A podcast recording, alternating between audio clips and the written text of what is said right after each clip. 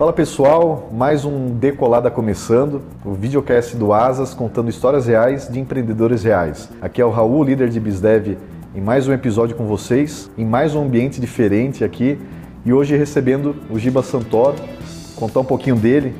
O Giba, sócio fundador da produtora Wow Hub, participou do primeiro, da primeira edição do Asas Connect em São Paulo, agora no mês de outubro, e foi mediador do painel O Impacto dos Criadores de Conteúdo na Economia. A Wow Hub foi fundada durante a pandemia, né, depois de uma, um momento atípico na vida de todo mundo, e a Wow Hub foi fundada justamente numa reviravolta total da vida do, do Giba, que vai contar para nós hoje. E atualmente a Wow Hub atende desde grandes empresas, diversos influenciadores digitais e crescendo 500% aí nos últimos três anos, é uma isso. história de muito sucesso. Sim. Então, Giba, primeiro, obrigado por aceitar esse bate-papo hoje para a gente se conhecer. E acho que antes de tudo, te peço a gentileza de se apresentar quem que é o Giba, de onde é, do que se alimenta. Depois a gente vai conhecendo um pouquinho mais da tua história. Isso é sempre difícil, né? Falar da gente mesmo. A gente vem preparado para falar do negócio, falar das nossas experiências, mas se apresentar é, é, é sempre um lugar um pouco complicado. Assim. Mas eu queria agradecer é, o convite. É, o Asas Connect foi muito legal. É, eu eu particularmente sei como é difícil levantar um evento dessa é, amplitude e com painéis e trilhas tão legais, importantes e atuais, né? Porque quando a gente fala sobre negócio, empreendedorismo, é, criadores de conteúdo, né? Que foi, foi inclusive o painel que eu tive a oportunidade de participar, a gente entende que esses são temas muito correlatos com o que a gente está vivendo, principalmente pós-pandemia, né? Se é que a gente pode falar que a gente está nesse pós-pandemia, né? Acho que é um momento meio singular aí da nossa história. É... Mas eu sou é, um advogado uh, de formação, cientista social de formação. Uh, eu sempre fui extremamente acadêmico. Uh, sempre gostei muito de estudar. o empreendedorismo ele nunca foi um, algo que estava no meu horizonte. Assim, eu nunca pensei em empreender ou em ter meu próprio negócio.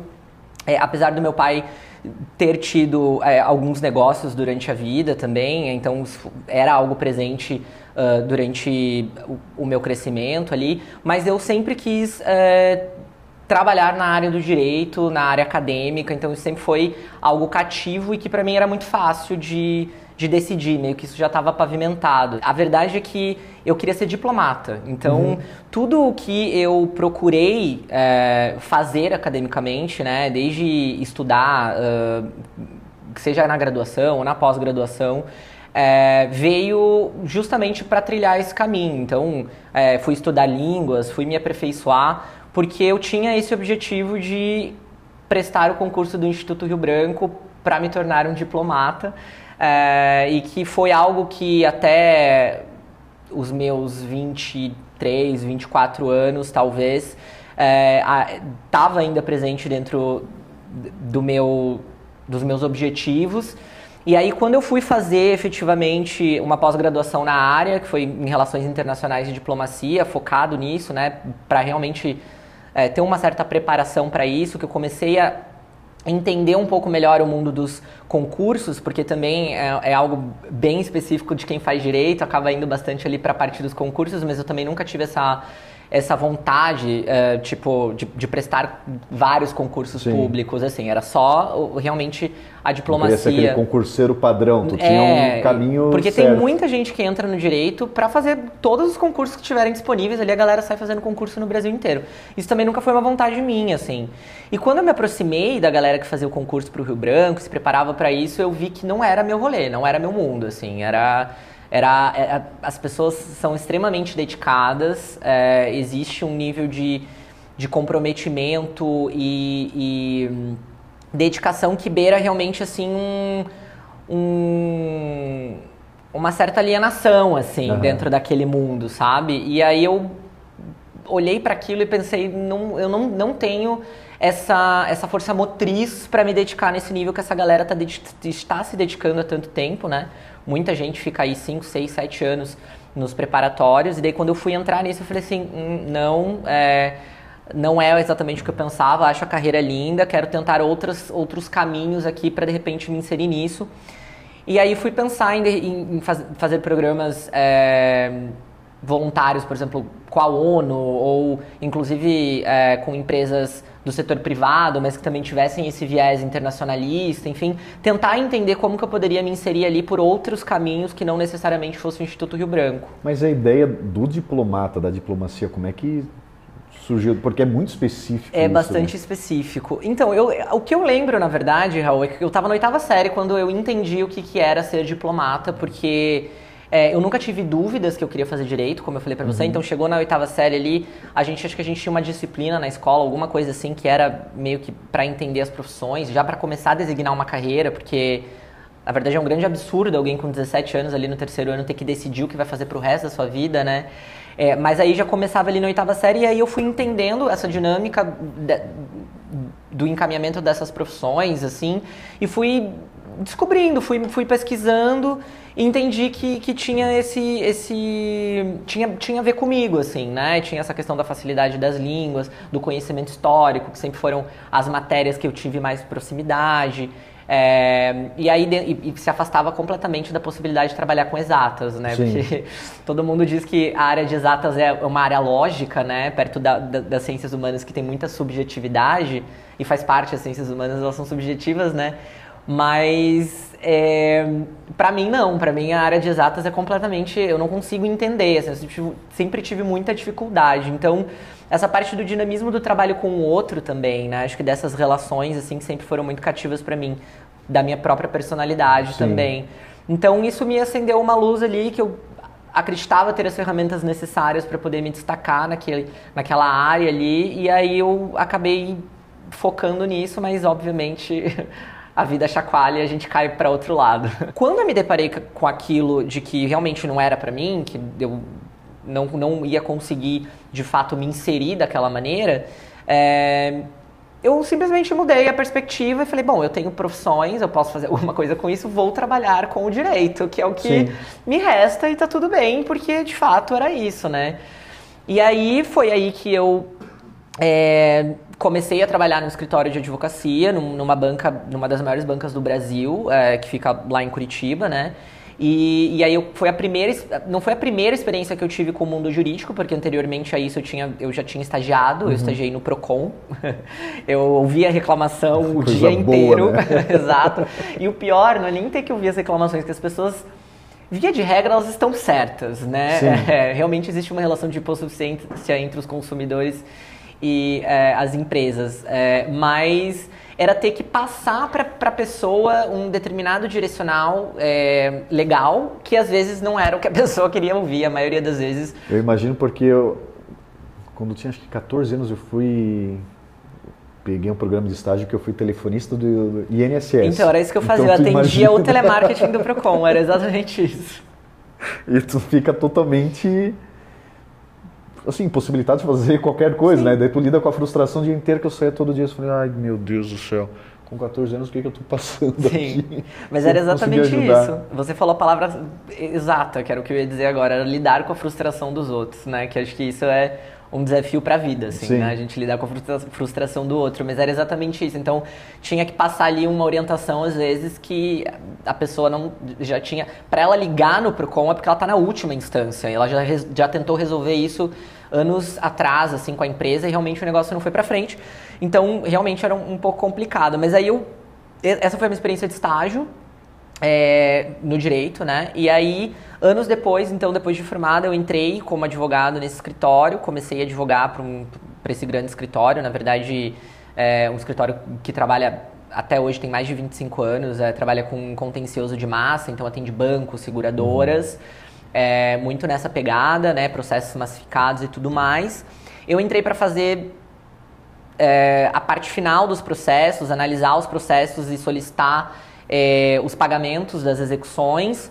É, então era uma parte muito técnica na finaleira ali do processo, eu não tinha é, contato ou é, precisava desenvolver a parte mais processual mesmo, de estratégia e tal. Então entrei bem nessa fase, nessa parte mais operacional dentro uhum. do processo. E eu fui me destacando muito rápido. É, muito rápido, eu me destaquei na área, fui crescendo, fui galgando é, outras oportunidades dentro do escritório. Também tive É, a sorte também de ter, de ter tido bons chefes durante esse período. É, é, que identificaram esse talento e conseguiram me posicionar onde eu deveria estar para poder me desenvolver. E aí, dentro da minha trajetória, em pouquíssimo tempo eu virei executivo. Então, uhum. a minha experiência como advogado, ela é ela se resume a ajudar familiares, assim, ou amigos próximos que quiseram se divorciar. E aí eu fiz o divórcio de graça, entendeu? É aquele assim, é... o amigo, tá, tô precisando de alguma ajuda, Isso. liga pro Giba. Isso, tipo a, Tudo pro bono, né? O, o, celular quebrou e a empresa não tá devolvendo, aí fiz uma petiçãozinha lá, distribuímos a ação e é isso. Então eu, eu nunca tive um escritório, nunca atendi um cliente, é, assim, né, no tete a tete atendi os, os clientes do escritório, as seguradoras, os bancos e tudo mais mas com esse viés executivo. Então, e aí eu entendi que era isso que eu gostava de fazer, que eu gostava de trabalhar com gestão, que eu gostava de trabalhar com estratégia, que eu gostava de trabalhar com planejamento e que eu tinha um talento muito grande na gestão de pessoas, que é para mim uma das partes mais importantes de um negócio é, e que é muito sensível e que a maioria das pessoas não, não tem tato, né? Às vezes Sim. as pessoas são muito boas tecnicamente, mas essa, nesse relacionamento das pessoas, até puxando a parte da frustração, acho que lidar com a emoção do outro é uma parte muito sensível. E aí eu fui me descobrindo um gestor, um executivo, assim, para além do advogado, né? Sim, sim. E é interessante isso, né? Porque tu ser um, um ótimo executor não quer dizer que tu será um ótimo gestor. Sim. Né? Então eu trabalho no, no time comercial é, já em outras experiências eu trabalhei com gestores comerciais, com vendedores excelentes uhum. e que tiveram já a, a, possibilidade de entrar na gestão de um time e, cara, não conseguia. Isso. Né, ele conseguia caminhar muito bem sozinho. Quando ele tinha que ajudar a guiar outras pessoas, não tinha um desenvolvimento tão, tão eficiente. Sim. E daí, beleza, tu conheceu nessa tua jornada a tua habilidade, o potencial e gostar de ser um gestor, né, de lidar com pessoas, de gerir pessoas. Tu passou seis anos nesse, nesse escritório. Sete, quase sete quase anos, sete anos. É, quando eu saí de lá. E, e eu já tinha chego no, no, no, máximo que eu poderia chegar. Não, não existia mais mobilidade para mim ali dentro. É, falando sobre hierarquia, organograma, né, de, dentro do escritório. Passei por várias áreas internas, então é, acabei liderando diversas pessoas. Cheguei a ter 30 pessoas é, abaixo de mim. E foi uma experiência muito legal porque eu consegui identificar dentro do processo operacional como realmente gerir uma empresa que foi outra experiência que eu adquiri trabalhando lá, né? Então, fazendo parte da sociedade. Então, eu aprendi muito, né? E como eu falei, tive sorte de ter, de ter figuras referenciais é, e de ter aproveitado isso também, é, de entender isso que me preparou, obviamente, para ter uma empresa, né? Então, Sim. todo esse trajeto, né? Que eu construí lá dentro, ele foi essencial para estar onde eu estou hoje, assim, de todas as pontas. E no final que eu estava lá, eu já estava bastante frustrado, assim, usando, pegando de novo essa palavra, é, justamente porque as coisas estavam muito mecânicas. É, o feijão com arroz estava diário e às vezes é bom a gente botar um tempero ali. É, não que as coisas estivessem mais fáceis, né? É, os problemas eles eram cotidianos, mas eu cheguei num, num lugar assim de, de olhar para o horizonte e pensar assim, putz, gente, eu estou estagnado, assim. Que, que, o que está acontecendo comigo nesse momento? Que me gerou um certo desânimo, uma queda de performance, né? Hoje eu vejo isso, não que eu não tenha entregado, porque até o, o minuto final que eu fiquei lá eu superava todas as minhas metas, então todas as minhas entregas eram realizadas acima do esperado, né? É, mas eu, mas assim, é, não, não existia mais um gás, né, para continuar, assim, uma perspectiva. Já estava dando aquela depressão quando começava a música do Fantástico? Aí eu fui para terapia, já que você puxou isso, eu fui para terapia. É, porque realmente eu estava sentindo essa necessidade de que algo estava diferente. O domingo virou uma coisa é, tortuosa, apesar de, de nunca ter sido, desde que eu entrei na faculdade, porque eu gostava do que eu fazia na segunda-feira, então estava tudo bem o domingo. É, e aí eu fui entendendo esse lugar, né, de, do que, que estava acontecendo, por, por onde que eu estava passando. Junto na época também eu fiz durante poucos meses, mas comecei também um coaching de carreira específico uhum. com, uma, com uma alta executiva do mercado financeiro. Não era focado no mercado financeiro, mas era para o desenvolvimento de, de executivos mesmo. É, fui culminando a terapia, o desenvolvimento, e daí eu entendi, explorando as áreas, né? Porque no coaching de carreira ali foi legal, porque ela trouxe uma visão externa para mim que era vamos explorar as áreas que são possíveis. Você não precisa ficar num escritório grande desse a vida inteira, né? Vamos ver o que, que você pode fazer para além disso. Só que ainda assim eu estava preso dentro do meu cercadinho, né? Dentro das minhas possibilidades, que era aquilo que eu tinha estudado, aquilo que eu tinha experiência, aquilo que eu tinha me formado. Nada fora disso, ou seja, nada para a área da comunicação é, que é o que eu faço hoje, né? Que, que o Allhub faz, né? A gente presta serviço nesse mercado e eu nunca imaginei isso, de olhar para fora, não entendia o que, que era isso. Mas mesmo quando tu estava no, no escritório, nos teus momentos livres, tu, tu tinha alguma forma de, sei lá, tu flertava com a comunicação, com algo nesse formato ou... Então, o Allhub nasceu de um podcast.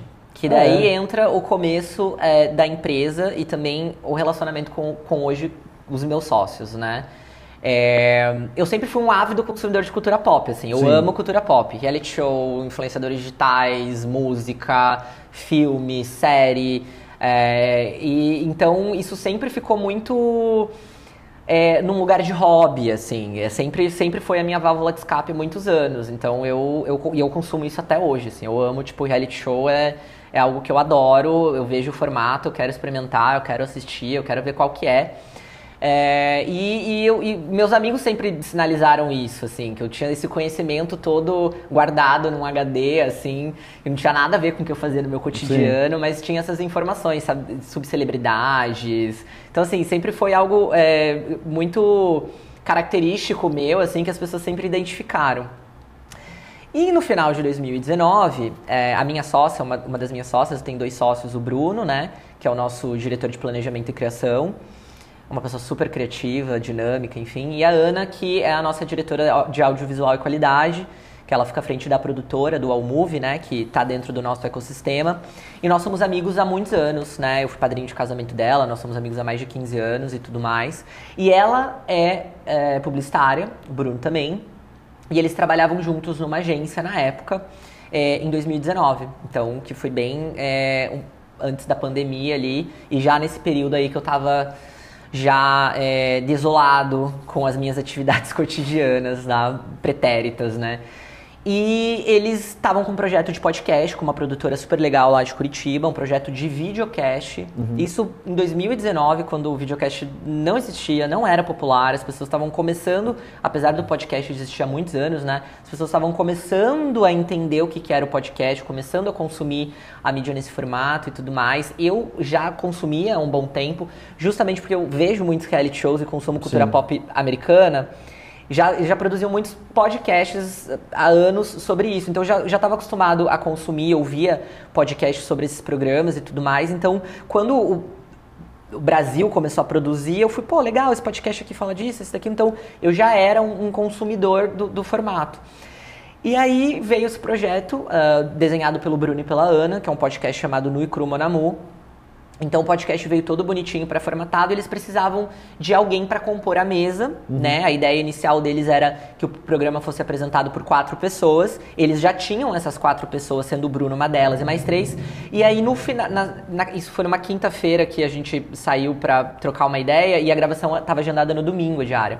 E daí na quarta-feira parece que um menino que tinha confirmado tinha dado para trás e eles estavam desesperados atrás de uma pessoa. E aí a Ana, sabendo que eu tinha toda essa bagagem e o direcional do podcast, ela até sempre fala que ela, uma das primeiras pessoas que ela pensou em convidar para participar tinha sido eu. Uhum. Mas ela pensou, meu, o Giba tá trabalhando lá naquele escritório, entendeu? Que é mármore do chão ao teto, tipo, advogado, nada a ver. Acho que ele não vai querer se expor nessa nessa magnitude, né? Porque a ideia era ir pro Spotify, pro Deezer Sim. e pro YouTube gravado, né? Como tá lá, inclusive, se vocês quiserem me ver pagando mico falando, falando bobagem, vocês acessem, procurem lá, vocês vão ver uma outra, uma outra faceta ali. E aí a gente marcou essa reunião num bar. É, a Ana me passou tipo um overview assim: ah, então eu tenho um amigo que tá produzindo um podcast e eu acho que seria legal, mas Giba, eu não sei se você vai querer, porque a ideia é que seja muito descontraído, eu sei que você tem a tua carreira e tal. E eu falei, claro, bora. Daí a gente marcou de se encontrar, fomos, fizemos a reunião. É, eu topei na hora, Tipo, porque eu gostava muito já do formato. Eu falei, cara, vou super entrar nessa porque quero participar de um podcast, quero fazer um podcast, gosto, consumo.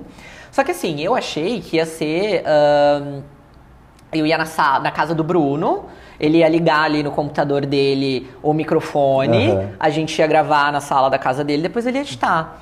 E não era isso. Era uma super produção com uma é, produtora super conhecida, num estúdio gigantesco lá em Curitiba, com cenografia, plateia, produtora, assistente de produção, diretor, quatro câmeras, cenografia, diretor de fotografia.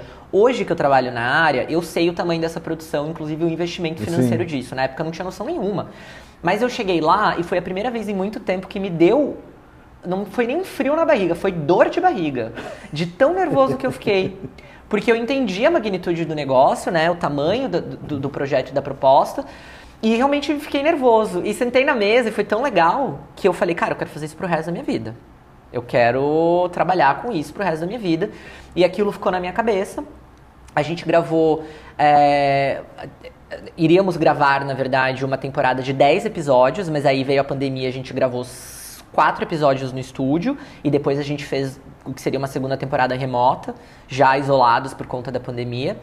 É, mas aí eu, eu fiquei concatenando ali o que, que eu poderia fazer para trabalhar com aquilo. E nessa mesma época, a Anne e o Bruno é, também olharam para o mercado, já estavam entendendo que a dinâmica tinha mudado e que cada vez mais as marcas precisavam se posicionar nas redes sociais com projetos de conteúdo, né? Para a gente poder trabalhar marca, para a gente poder trabalhar conversão, que seja. É, as marcas estavam também patinando em como trabalhar com os influenciadores digitais, patinam até hoje, né? É, esse mercado ele está em construção, inclusive foi algo que a gente debateu lá no, no painel do Asas Connect, justamente porque tem um dinamismo muito grande, porque é uma coisa muito recente. Sim. Só que a gente já estava aqui, ó, lá atrás a gente já tinha identificado esse nicho. E aí a gente começou um turbilhão de uma efervescência de ideias, de, de, de, de possibilidades, de como que a gente poderia trazer isso para o mercado, é, justamente olhando para uma oportunidade que naquele momento ali não tinha muita gente olhando, se é que tinha gente olhando, né? Sim. E aí nasceu o Hub. Nasceu o Hub, né? Na ideia da gente produzir conteúdo digital para influenci com influenciadores, para marcas, conteúdo para influenciadores também, estratégia, planejamento. É, e isso eu costumo dizer que a gente conseguiu entrar nessas marcas, né? É, é, conversar com esses clientes pela janela, porque é, a gente não tinha uma porta para entrar, porque a porta já estava ocupada pelas, pelos fornecedores de comunicação Pela mídia padrão. que já atendia eles, né? E aí a gente viu essa janela e falou, cara, beleza, a, a tua agência, o teu fornecedor está fazendo é, isso, mas é, não é o core dele. Ele vai ter que ir para o mercado, vai ser mais caro, a gente faz. Você pode continuar com esse teu fornecedor, que já é o teu fornecedor de anos, que é a agência que te atende, etc. Mas tem uma certa parte aqui do que é, tá, tá, do que é necessário para esse momento que uh, essas empresas ainda não estão fazendo ou que estão indo para o mercado terceirizar. A gente desenha um plano proposta para você e executa. E aí é, começou a vir uma chuva de sim. Então tá, então vamos pilotar aí, vamos entender o que, que a gente pode fazer em conjunto. Isso foi que ano? 2019. 2019. Isso. Ah tá, ainda em 2019 Isso. que daí surgiu a ideia de, de nascer a, a, a UAU. Isso. E daí tu já pediu para sair? Não, não, porque na verdade assim, a gente começou a estruturar essa possibilidade de negócio no começo do ano de 2020, né? Uhum. É, e aí a gente não sabia que, que ia acontecer o que aconteceu com relação é, à pandemia. Março, né? E aí foi exatamente isso que, que, que, que acabou rolando. Por quê? Porque as pessoas não podiam sair de casa. E aí as marcas precisavam de conteúdo para internet. Sim. Porque como que a gente vai atingir essas pessoas, né? Então vieram as lives, vieram as, né, é, as próprias live commerce também. É, cada vez mais ação de, de recebido, de mandar o produto para casa do influenciador para ele mostrar e daí mandar para o link de compra. É, as marcas também apresentaram outros tipos de dificuldade, por exemplo, marcas que têm franqueados, né? Então uhum. você tem o e-commerce e tem os franqueados. Os franqueados estavam fechados, estavam parados. Então a solução dessas marcas, dessas empresas foi uh, levar para o WhatsApp da franquia. Mas como que você vai levar o consumidor pro WhatsApp da franquia. Sim. Então veio tu, algumas marcas a gente desenhou uma estratégia regional com influenciadores regionais para poder levar. Então a pandemia acelerou esse processo. E durante esse processo, é, durante um certo tempo, na verdade, é, eu conciliei Conciliou. as duas, os dois trabalhos ao mesmo tempo ali. É, a empresa, né? E, e, assim, só deu também, né? Funcionou durante um certo tempo, porque também chega uma hora que não, não tem mais como, né? Você precisa priorizar realmente é, a, a sua empresa, no caso, senão o negócio não, não anda para frente. Por, porque estávamos isolados, né? Porque as pessoas estavam fazendo reuniões remotas, porque Sim. estava todo mundo trabalhando remoto. Então, eu conseguia administrar o tempo de uma forma muito mais suave, assim. E aí isso durou por cerca de seis, sete meses, até que ah, mais pro final do ano eu tomei a decisão de sair, comuniquei que eu estava me tirando da sociedade e, e foi isso. Mas e como é que foi a. Porque uma coisa, tu foi sócio, teve a experiência de, de ser dono também do, do escritório que tu trabalhava, mas agora tu está tendo a experiência de empreender, de, sei lá, constituir do zero um CNPJ Uhum. Isso. com os outros dois sócios, um mundo totalmente novo. Não te deu mais dor de barriga, assim como no, no podcast? Cara, foi tudo tão suave e no início a gente tava numa. Foi assim. Eu, eu não sou a pessoa mais mística do mundo, mas eu adoro um horoscopi, horoscopinho ali no TikTok. Então, assim. Eu Sempre faz de- sentido, né? É, eu sou desses que assim, não entende, mas entende. Assim, pergunta de signo. é, sei alguma coisa, assim. E nós três estávamos numa convergência energética tão incrível, apesar dos pesares, né? Porque até é é uma, é uma, é uma dicotomia, assim. A gente estava vivendo um período avassalador, triste e, e, e para mim, história pessoal foi um, um- até hoje é o período mais importante da minha história, né? Porque o que aconteceu realmente com a gente em três anos é muito peculiar, né? As Sim. empresas não duram um ano, né? E a gente ter atingido o nível de faturamento que a gente atingiu no primeiro ano, né? E, e conseguindo aumentar isso nos anos seguintes, né? E ao, e ao- mesmo tempo em que a gente estruturar, e- a gente estruturava não, estamos estruturando uma empresa, né? Porque nossa empresa é muito, muito jovem ainda. Então, desenvolvendo cultura, é, recepcionando o time, né? É crescendo também ah, as estruturas essenciais de uma empresa, tipo profissionalizar a gestão contábil, profissionalizar a gestão financeira, profissionalizar a gestão de RH. É, eu sempre uso essa analogia, assim, que a gente começou a navegar com uma tábua de madeira e a gente foi construindo um transatlântico. E assim, não é nem. Nossa, mas meu Deus do céu, olha a comparação. Ele acha que ele tem um transatlântico. Mas é porque, para quem começa em três pessoas na sala de casa, né, e você tem uma estrutura operacional três anos depois, como a gente tem, trabalhando com empresas tão legais, é, é, com um volume de faturamento tão expressivo, é realmente muito, é, é, muito legal, assim, né? Não, Acho é que surpreendente o é- resultado é, é diferente, né? Exato. É, então o começo não, não deu medo, não deu receio, eu tinha certeza absoluta do que eu estava fazendo, acho que conversei muito conversadinho com meu marido, ele entendeu a situação, eu falei, é isso, vou precisar que você é, dê um apoio aí durante um certo tempo, é, por uma questão financeira, obviamente, né, porque a gente não tinha como se pagar no começo, Sim. né, então... É, e, e a gente tinha feito um acordo nós três da gente realmente ter um planejamento concreto para reinvestimento na empresa. Então a gente ficou um período muito significativo ali reinvestindo mesmo para a gente poder crescer, para a gente poder capitanear os nossos projetos, porque algo que é muito é, específico desse mercado e que, que é um contraponto com o que eu fazia antes, é que é, lidar com esses fornecedores, é, existem regras de pagamento, existem questões muito específicas, que são projetos muito grandes, você vai atender empresas muito grandes, que você precisa ter bala na agulha para poder segurar o rojão É porque antes tu de bota dinheiro na receber. frente e a grande indústria ali tem os períodos dela que não são tão curtos assim para te pagar, né? Exato. Então a gente precisou de início já ter esse planejamento e essa segurança para a gente conseguir se estabelecer. E, e isso foi, foi, foi leve, foi leve, não foi, não foi é, difícil para nenhum de nós três, assim.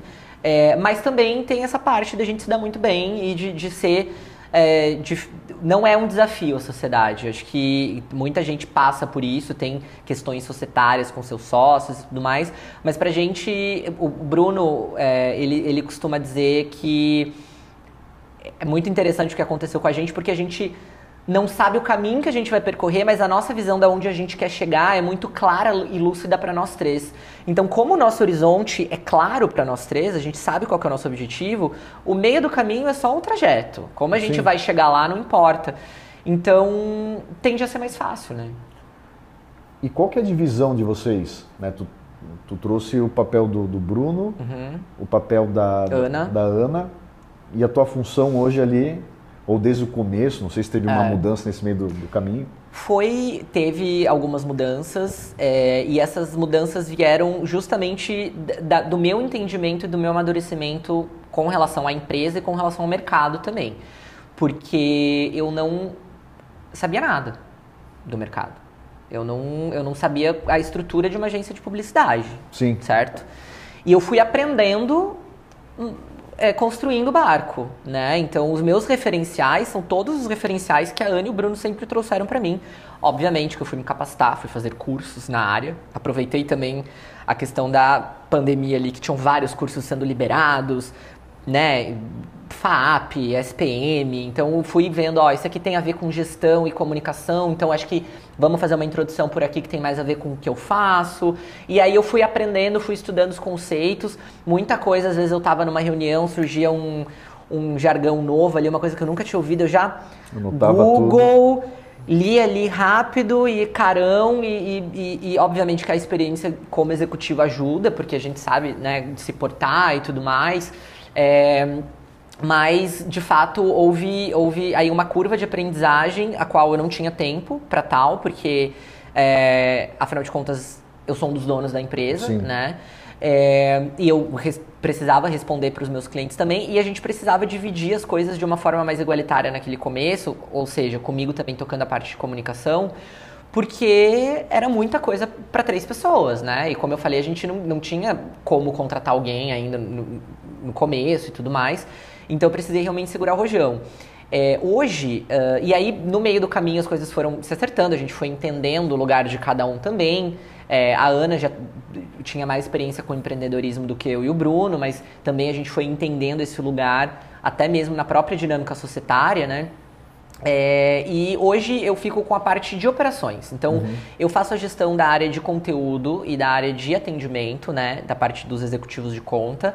É, e também da parte de marketing de influência, mas do ponto de vista operacional mesmo. Então, eu faço a gestão do time, a gente tem uma validação de qualidade técnica, mas a minha missão é entregar para o cliente. Sim. Né? E até eu entender isso dentro dessa dinâmica, que é, foi sempre o que eu fiz também, né? Dentro do meu histórico profissional, foi muita paulada na cabeça. Foi eu amadureci e envelheci, né? Porque empreender envelhece. Eu acho que é importante a gente dizer isso nesse fórum, né? Porque se você está pensando em, em, empreender aí, é, pode ter certeza que você vai envelhecer 10 anos em 3. É, mas foi muita porque é muita paulada na cabeça. Ainda mais porque eu não estava empreendendo em alguma coisa é, que eu já tivesse um super background, assim. Eu Tava precisei... empreendendo e aprendendo e ao mesmo tempo. Né? E aprendendo. Mas a dinâmica é, que, eu, que eu citei, né, de, de ter sido uh, inserido nesse contexto executivo, né, no escritório de advocacia, foi essencial porque essa parte da estrutura de negócio, né, de planejamento, de fluxo, de processo, tudo isso estava muito tranquilo para a gente estabelecer, assim. Mas, obviamente, que o core do que a gente estava fazendo ali foi um grande desafio. Então, foi um, um foi um, um, processo pessoal bastante, bastante latente, assim. Sim. É, tanto que eu falei que naquele período que eu estava frustrado com o que eu estava fazendo, eu comecei a fazer terapia, fiz terapia ali durante dois anos e meio, parei a terapia e aí retornei depois de quase um ano de empresa, porque realmente precisava e, e a, foi o que realmente conseguiu me dar um respiro e um gás para eu colocar a cabeça no lugar e conseguir controlar melhor a, a situação, o momento que eu estava passando ali, assim. Mas sem dúvida nenhuma, o maior, o maior desafio para mim foi essa questão pessoal mesmo, assim. É, não tanto com relação ao negócio, mas com relação ao meu lugar dentro desse negócio. Sim, sim. É tudo muito novo, né? Acho que como tu disse, né, botar as ideias num lugar ali para se achar dentro desse mundo novo, da empresa nova, todo momento pessoal barra profissional teu que tu estava construindo isso, mas o momento mundo, cara, tava um turbilhão, Sim. tu tava no meio do, do, como é que o pessoal brinca, um siri na lata, né? Todo trancado, chacoalhando, às vezes bate o pino, o pessoal Sim. pode pode endoidar. E eu concordo, eu faço terapia há muitos anos também, para mim é a melhor coisa que, que tem. E da pessoa te fazer as perguntas certas para ti mesmo achar a resposta Sim. e opa, agora tá, tô, tô indo para o caminho ideal. E Giba,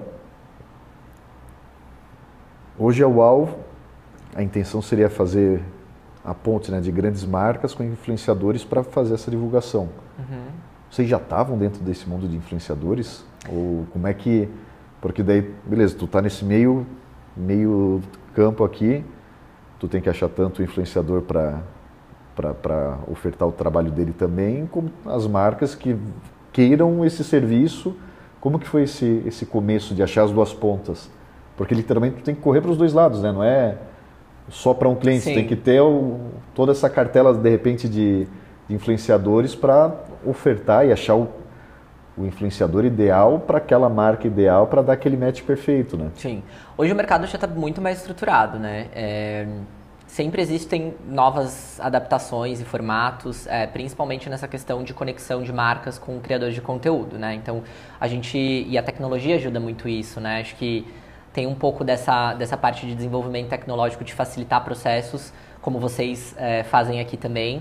É, e isso também uh, chegou né, no mercado de criadores. Então hoje a gente tem diversas plataformas né, que as marcas podem contratar, os influenciadores podem se cadastrar né, para uhum. receber a publi. Então existem formatações independentes que a tecnologia também está auxiliando a, a facilitar isso. Quando a gente começou, a gente, é, tanto eu quanto a Ana quanto o Bruno, é, nós já éramos consumidores do mercado, então, né, como eu citei, a gente entendia como que o mercado se comportava e tudo mais.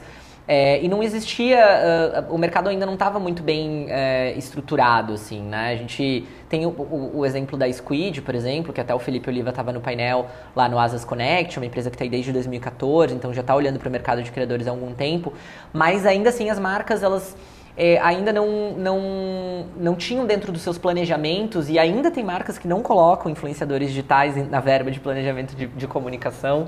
É, e não sabiam como trabalhar isso. Então, beleza, como que eu vou investir aqui, né? Porque a minha verba está totalmente é, comprometida com uma ativação, com, sei lá, qualquer uma mídia. Mídia offline. Isso. É, então, como que eu vou pilotar aqui? O que, que, eu vou fazer, né? E aí já existia ah, plataformas, mas e agências de influenciadores, mas era pouca, pou, pouca agência que existia no mercado também. Então era tudo muito um mato muito denso para ser desbravado, assim. Tanto que no início é, a gente veio com um diferencial que era trazer o planejamento estratégico das campanhas com influenciadores, né? Dentro do All Hub a gente tem diversos, diversas áreas, né? E uma delas é o All Strategy, que faz estratégia, né? Então a gente desenvolve planejamentos específicos, estratégicos, é, desde planejamento 360 de comunicação até planejamento de campanhas com influenciadores. Uhum. E esse foi o diferencial, porque a gente consolidou tudo dentro de casa. A gente fazia a estratégia, a gente definia o escopo, a gente ia atrás dos influenciadores, a gente contatava os influenciadores, passava o briefing, passava os dos e os don'ts, validava o material e jogava isso para o mundo se a marca assim quisesse e depois ainda apresentava um relatório no final. É, hoje isso parece ser algo um, ordinário, assim, comum. É isso que, um, que uma agência de, de, influenciadores ou de comunicação faz. Mas naquela época essa estrutura não existia, né? Então, não, não específica é para influenciadores. Três anos atrás? Três anos atrás, é super pouco tempo. É, não específico para influenciadores, né? É, então, é, quando a gente veio com essa proposta, ó, a gente faz assim. Esse é o nosso fluxograma, esse é o nosso fluxograma, nossa metodologia de trabalho. As marcas falaram, hum, Tá, então eu vou poder consolidar tudo isso só, só em você? Só, só no Hub vai fazer isso? Tá, pra mim faz sentido, mas ainda havia um pouquinho ali com uma certa desconfiança, porque, né, como assim um, uma, uma empresa, uma produtora de conteúdo barra agência de comunicação que faz isso, que me entrega só isso, assim. E aí quando a gente recebeu o sim, a gente precisava, bom, tá, legal, a gente tem a estratégia, a gente sabe o que, que os influenciadores vão fazer, como é que a gente vai achar os influenciadores agora, né? Cara, tudo manual, foi tailor-made no começo. É, a gente tinha uma base é, de influenciadores que a gente conhecia, que a gente foi desenvolvendo procurando, então a gente fazia realmente na unha esse, essa curadoria. Tanto que ela era uma curadoria qualitativa dentro da estratégia, então a gente sempre foi diferente às vezes de alguns fornecedores do mercado que trazem mais qualitativo, a gente é, sempre trouxe a curadoria totalmente vinculada com a estratégia que a gente apresentava e validava com o cliente, então uhum. isso foi um diferencial também. É, entrávamos em contato com os influenciadores e aí a gente foi fazendo, a gente, a gente foi construindo uma base interna de influenciadores e contatos. É, que hoje conta com mais de 5 mil influenciadores, que é literalmente uma base do Hub, né? Eles não são contratados do Hub, né? Inclusive muitos deles têm assessorias e tal, mas a gente tem isso especificado se a gente precisa de um influenciador de esporte com até 50 mil seguidores, de tantos em tantos anos, com, com um target de tantos anos, enfim, todas essas definições a gente tem isso muito bem organizado na base que a gente mesmo construiu. Né? Hoje, obviamente, existe o auxílio da tecnologia, a gente também tem plataformas de monitoramento, até para poder fazer extração de dados e relatórios, uhum. né? porque também nesse começo a gente fazia tudo na mão. É, até para ter um ganho de produtividade também, então é um investimento necessário. Mas a gente começou entrando em contato na DM com o influenciador e, e, e ah. fazendo tudo na unha e WhatsApp. E é, naquela época, realmente as coisas estavam a, começando a acontecer que a maioria dos influenciadores também não sabiam trabalhar. Eles não tinham media kit, eles não tinham precificação é, dos seus serviços, é, não existia.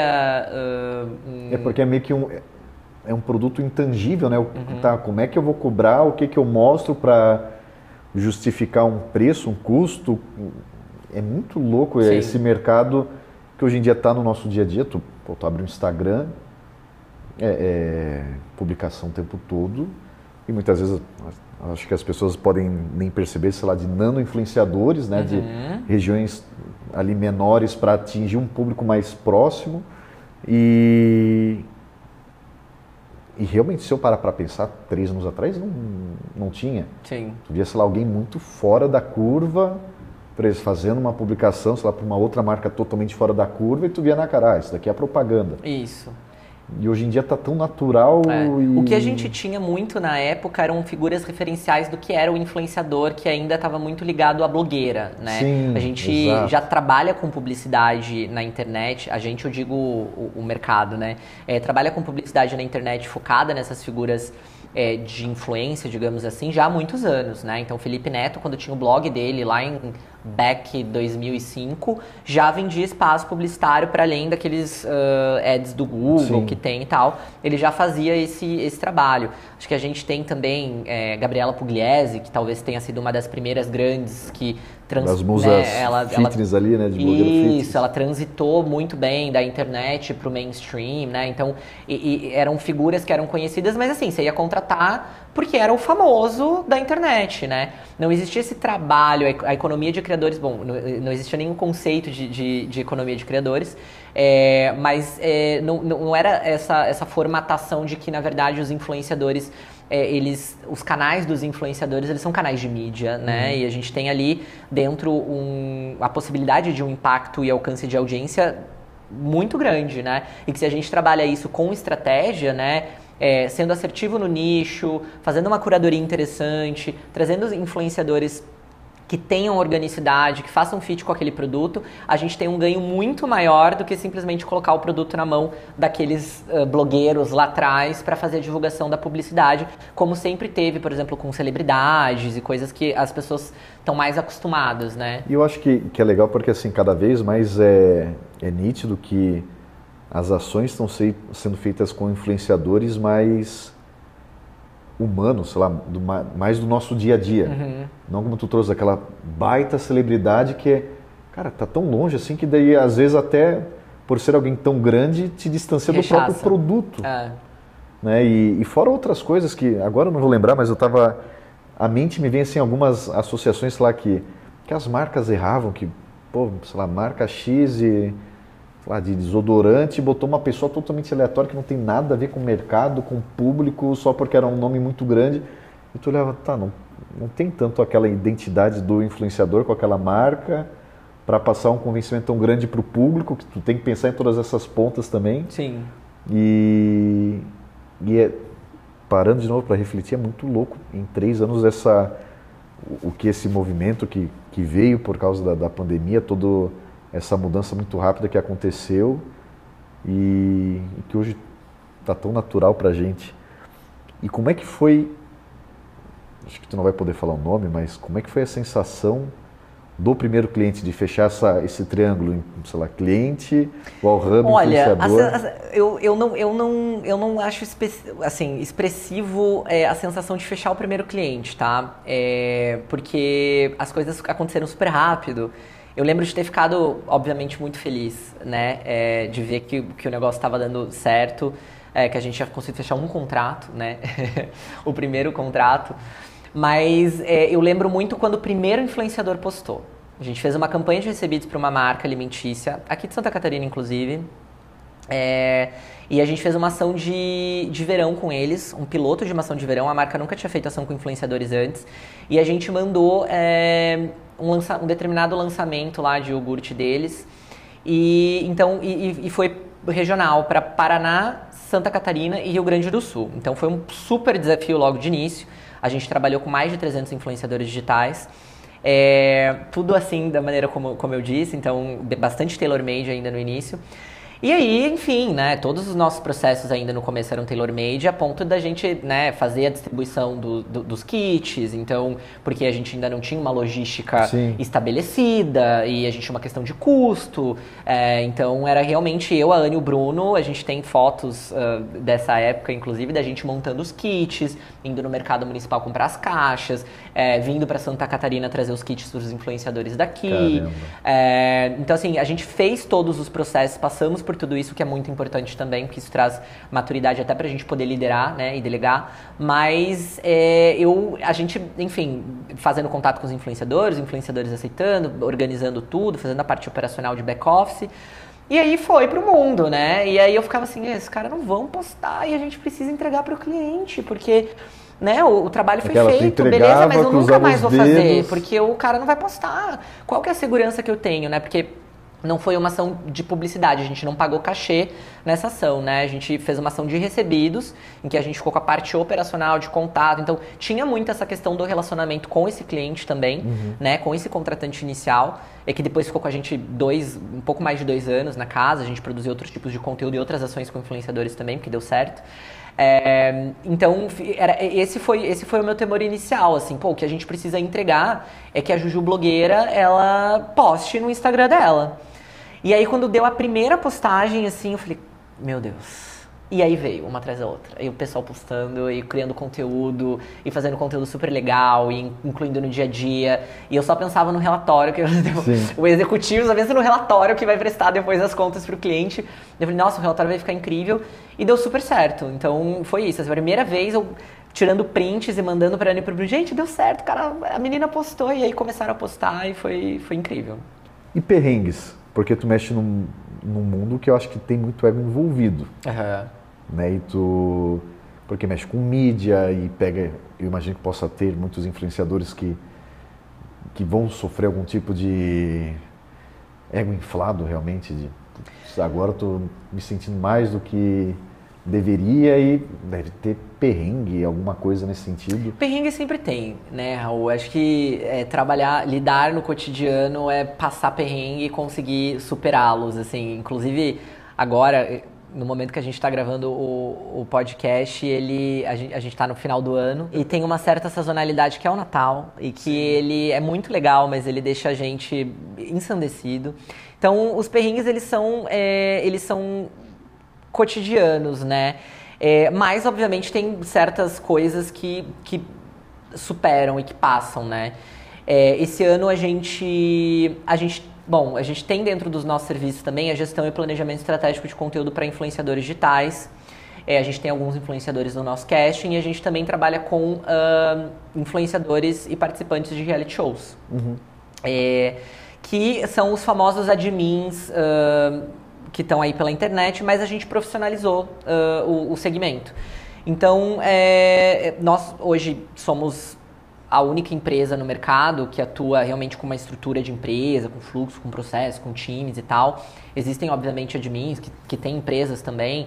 É, que, que, trabalham em conjunto, tocando isso para frente, mas a gente realmente tem uma empresa de, de, de, uma, um, de uma produtora de conteúdo que olha para isso, porque a gente olha para o pós também, é, esses participantes que a gente trabalha é, durante o, o, período dos reality shows. Normalmente a gente faz o pós-show também, e aí a gente acaba trabalhando com as publicidades. É mais um influenciador para a tua Exatamente. carteira. Exatamente. Então a gente olha isso uh, como uma oportunidade futura, né?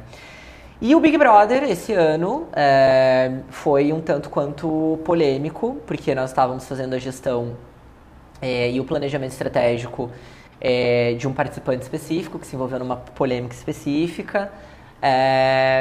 E a gente viveu ali um período de cancelamento, né? Então, o que é, eu posso dizer é que foi um perrengue, porque a gente teve que administrar essa crise. Então, existe toda uma movimentação de gestão de crise muito grande, principalmente quando a pessoa tá lá presa é, no programa mais assistido da TV brasileira, né? É, e com uma projeção gigantesca.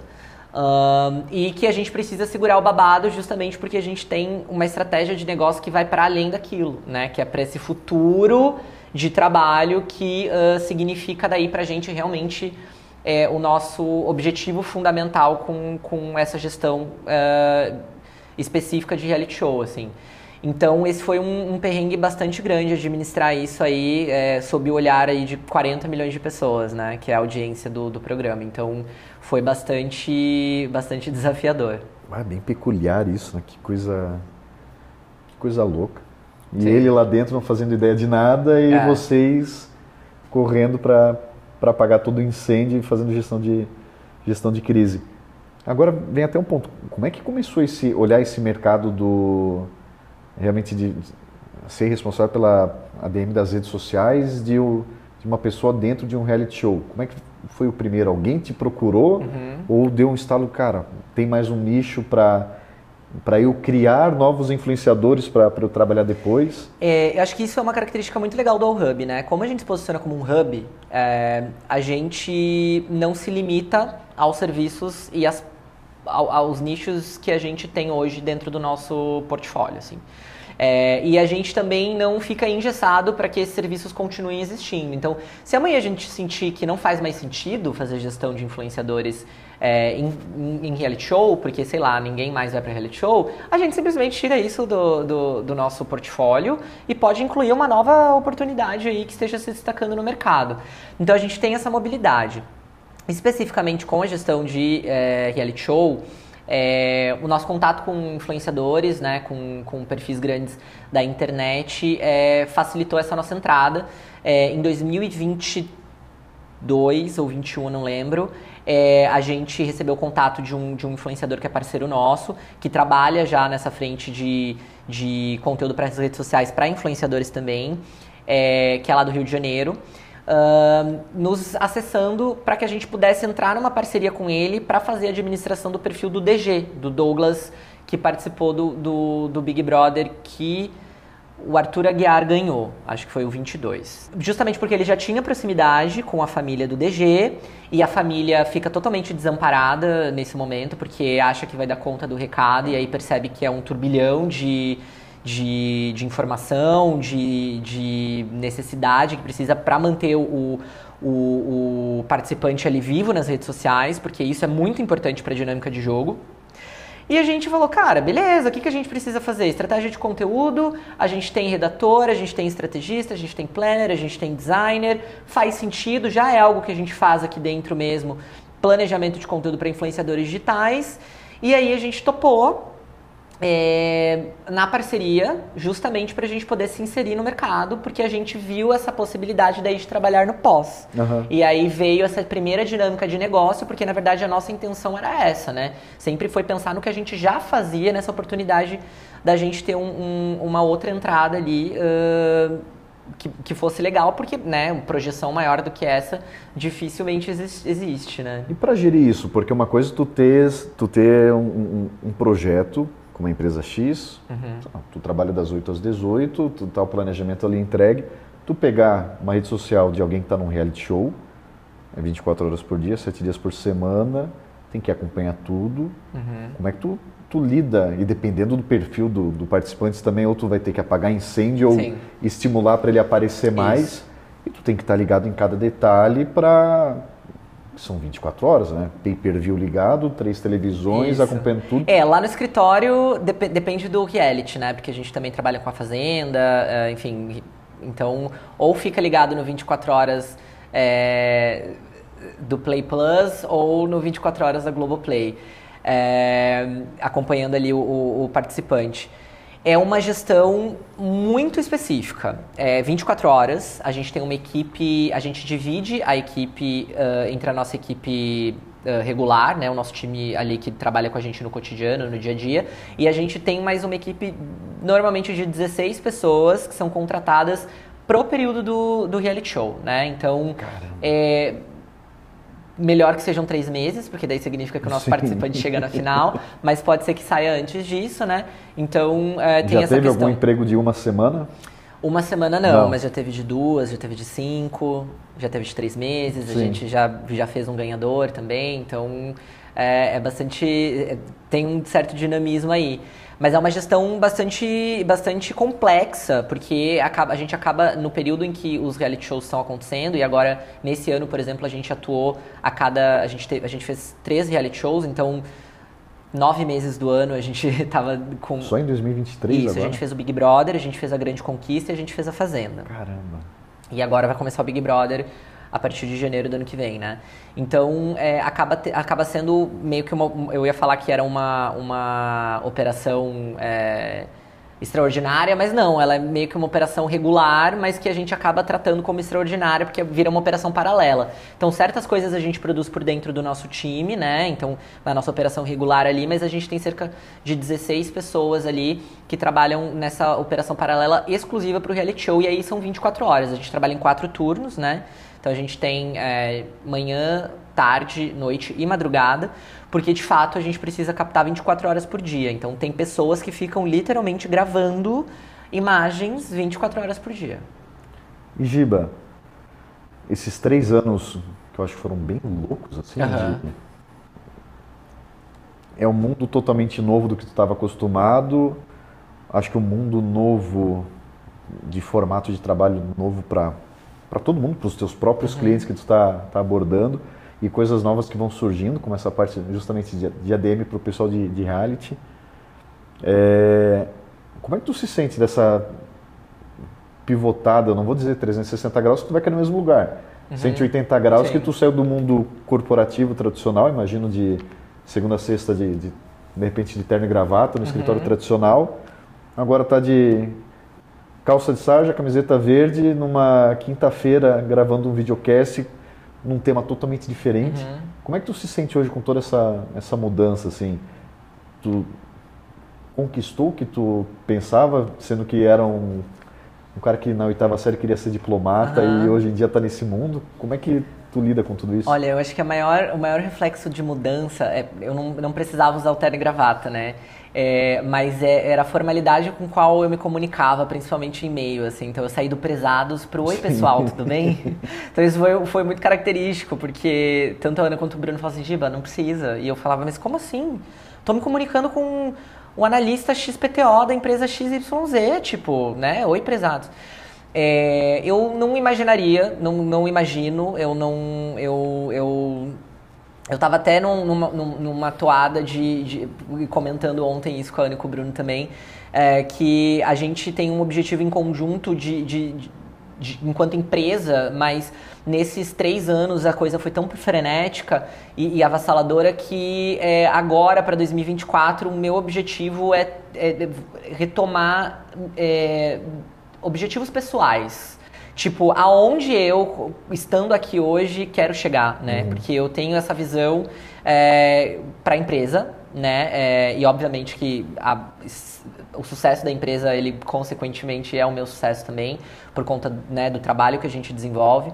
Mas é, eu, eu, não, eu, eu não, não imaginava, assim, eu nu- nunca tive um- uma, uma visão clara de, de- da onde a gente chegaria, para onde a gente vai. é, e, e, e o, que, que, qual, o, que, que é o futuro, assim. A gente a, a vive a gente está vivendo um ano após o outro, né? A gente, do, do, ponto de vista empresarial, a gente define as nossas metas, né? Para onde a gente vai. Inclusive, é, mês que vem a gente vai fazer o nosso planejamento estratégico do próximo ano, para também entender um pouco isso. É, mas eu acredito que eu estou. Nunca estive tão próximo é, de fazer realmente alguma coisa que tenha mais uh, sentido para aquilo que é o meu, o, meu talento nato mesmo, que é me comunicar, que é trabalhar com a criatividade, que é, é identificar novos formatos dentro da cultura pop e das redes sociais e transpor isso é, de, de, de, uma forma uh, executiva, é, prestando serviço para grandes marcas e trazendo ideias. A gente, eu, eu particularmente odeio essa palavra porque eu acho clichê. É, talvez odiasse de uma palavra muito forte, mas às vezes a gente não consegue encontrar outra, né? Que é, é, é formas disruptivas, uhum. né? De fazer mais do mesmo ou uh, fazer novidades, trazer novidades, né? É, acho que esse diferencial e esse destaque que continua sendo talvez o desafio e o que agora eu consigo olhar e dizer esse é o meu objetivo, a gente continuar identificando novas oportunidades que outras empresas e outros players não estão atuando é, e sempre trazer novidades, sempre trazer uh, possibilidades. E saindo desse mundo tradicional, vindo para o empreendendo, começando do zero um negócio, dando certo, ainda bem, né? Passa, fugindo da, das estatísticas de que a maioria das empresas morre logo no, no primeiro Sim. ano. É, o que, que tu traria de, de ensinamento, de sugestão para quem quer empreender também? Para quem de repente está no mundo mais tradicional e tem aquele tem aquela formiguinha que dá vontade de empreender, ou para quem não está satisfeito de repente no momento que pode estar bem profissionalmente, mas não está satisfeito naquela situação que se encontra. É, o que, que tu traria de sugestão para tentar fazer dar certo, para tentar pelo menos tirar a ideia do papel? O que, tu poderia passar de, de dica, de ensinamento, de sugestão, de vivência? Eu, é, eu, eu, não me sinto capacitado para trazer ensinamento assim para ninguém, é, porque eu tô aprendendo todo dia e eu tô, eu acho que é, é, o, o, mais salutar de todo esse processo é justamente isso, assim, é, é o que a terapia me ajuda a ver o copo meio cheio, né? É, mas assim, uh, se eu puder trazer alguma coisa, uma sugestão, uma dica, é que se existe esse incômodo, se existe essa vontade, eu acho que isso tem que ser uma força motriz para que a pessoa se mova. Para que, desde que seja começar um pequeno negócio, que pode ser empreender, sei lá, vendendo camiseta pela internet, é, se a pessoa for um, artista e trabalhar com design, por exemplo, ou se tem é, vontade de, de ter o seu próprio negócio dentro da sua área de de atuação, de alguma formação e hoje trabalha para outra pessoa, tentar começar a projetar isso, mas para além do projeto, começar a botar a mão na massa. Porque é isso que move, né? É fazer, né? Então é, é realmente é, le levantar a bunda do sofá e, e, e, caminhar, né? Então, não só ficar na parte do planejamento, ah, preciso me estruturar, preciso chegar num, num momento ideal, é, preciso juntar tanto X de dinheiro, isso não vai acontecer. Quer dizer, eu estou sendo totalmente pragmático aqui, mas é que não, a hora perfeita não existe, não Sim. existe. É, é, é, se você não, não, não iniciar, né, não, não, não entender que aquele momento que você está almejando, ah, vai ter um momento melhor. É, você vai sempre ficar esperando um momento melhor. Então, tentar é, ao máximo né, equilibrar as coisas, se for o caso, se estiver trabalhando num determinado lugar e tem ali uma, uma vontade de iniciar é, um, um, novo negócio, empreender, mas fazer, tirar do papel. Tipo, qual é o primeiro passo que eu preciso dar para ter um negócio? É, abrir um CNPJ? Então, beleza, amanhã eu vou abrir um CNPJ e começar a dar espaço, porque senão as pessoas não se movem. A gente é muito fácil a gente ficar numa zona de conforto e ela se chama zona de conforto realmente porque quando a gente está confortável a gente tende a ficar estático, né? Exato. É, porque se mover é, cansa. Então, é, esse é, é, parece, nossa, super clichê, mas é isso, é, é, é, se mover. Deu certo. Deu certo. Tá dando certo até agora, né? Sim. Giba, como que as pessoas podem te encontrar nas redes sociais, como podem encontrar o All Hub também, para conhecer um pouco mais do projeto, do, dos novos projetos que estão vindo, do podcast também? Divulga ele para o pessoal ver o outro lado do Giba. Eu vou deixar vocês encontrarem isso aí por vocês mesmo, tá? Mas não tá difícil não, é fácil de encontrar. Bom, o Allhub a gente está em todas as redes sociais, né? E também no nosso site, allhub.com. É, o meu Instagram pessoal é o arroba Giba Santoro, então também fiquem à vontade para me adicionar lá. Eu, apesar de trabalhar nesse mercado, não produzo muito conteúdo, porque é sempre assim, a casa de ferreiro espeta de pau. Mas, enfim, é, tá tranquilo, também quiserem me abordar. É, tem no, tô no LinkedIn também, né? Que tem uma veia mais uh, comercial ali, Sim. né? É, de negócios, então uh, também é, o trânsito fica fácil.